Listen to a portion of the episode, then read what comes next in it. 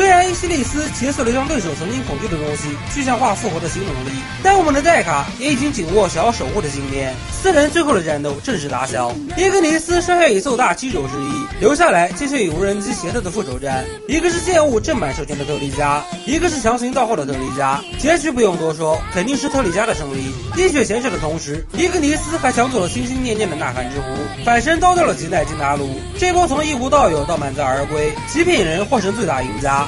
另一边，泽塔消化贝塔终极形态，与艾斯哥哥开始进行双排。历经数次战斗的磨练，泽塔早就独当一面。艾斯哥哥终于可以放心的将后背托付给这位最后的勇者，并且难得用到了艾斯之刃。那今天这两种主任就让你见识一些光之国鲜为人知的后厨刀法。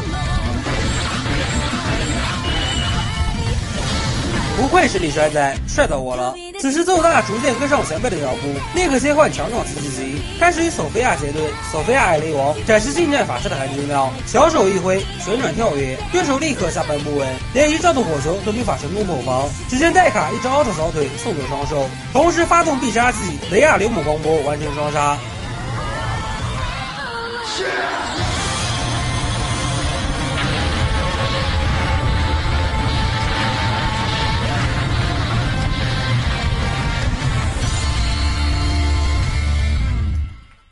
小弟接连退烧，气急败坏的伊西利斯召唤出新的舞台去冲击怪兽。当然，这次的劳模终于不再是武帝王，而是精锐融合兽索菲亚萨乌鲁斯二代 Plus。见到炫耀的大怪兽出现，今日的哈乃四郎想到为伊格尼斯接呐喊之火一用。既然壶能够增幅恐惧，那么同理，火也能增幅人们的希望与光芒。人们的声援传达给了奏大，他知道连接下一个时代的光芒已经紧握在自己的手中。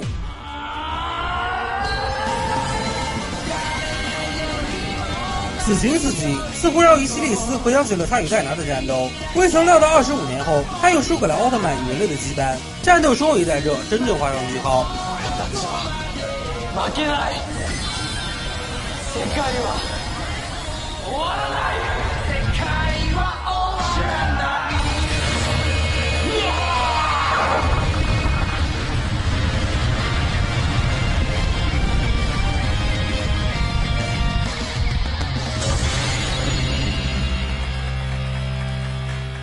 战斗结束，伊格尼斯因为删除前后掉山，被艾斯哥哥强行召唤，抬回了光之国。而戴卡的世界还有无数索菲亚正在作恶，故事暂时只是画上了逗号。以上就是本期视频的全部内容，这里是阿泽，我们下期再见。